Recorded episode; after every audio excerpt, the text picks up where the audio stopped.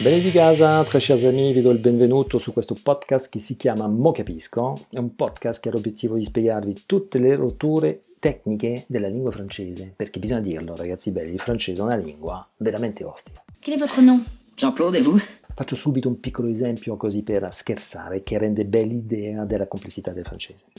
In italiano la parola acqua si scrive in francese a livello ortografico E-A-U. Quindi abbiamo una E, una A, una U e fin può fare. C'est dus avec un D comme dus. Il problema è che a livello fonetico la combinazione E-A-U si pronuncia O. Quindi abbiamo tre vocali E-A-U e il suono della combinazione di questi tre vocali è una quarta vocale, la O. Oh no Quindi l'acqua minerale si dice O minerale e l'acqua effervescente si dice O gasosa. Il problema è che non è un'eccezione, ci siamo impazziti, no, è una regola per tutte le parole che hanno la combinazione E-A-U. Quindi mi dovete dire castello sarà chateau, il dolce è gâteau e dite che qualcuno è bello, che il mio telefono è bello, direte qu'il est beau. Oh la lumière, merde Il francese ha il dono di fare complicato laddove potrebbe fare semplice se volesse. Quindi questo podcast avrà più obiettivi.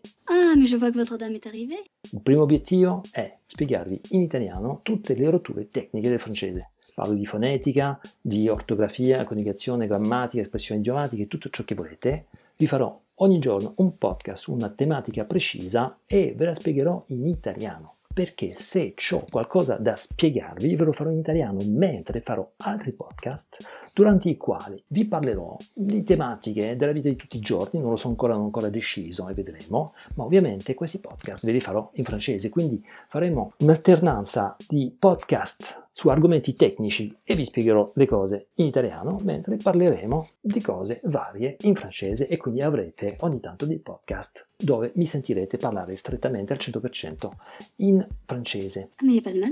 Ah. Avremo pure un'altra tipologia di podcast, spero, penso una volta alla settimana, durante i quali risponderò ai vostri quesiti. Quindi vi do il mio indirizzo email, che oggi la fonte migliore per comunicare con me. L'indirizzo è mocapisco-gmail.com, quindi mocapisco tutto attaccato gmail.com.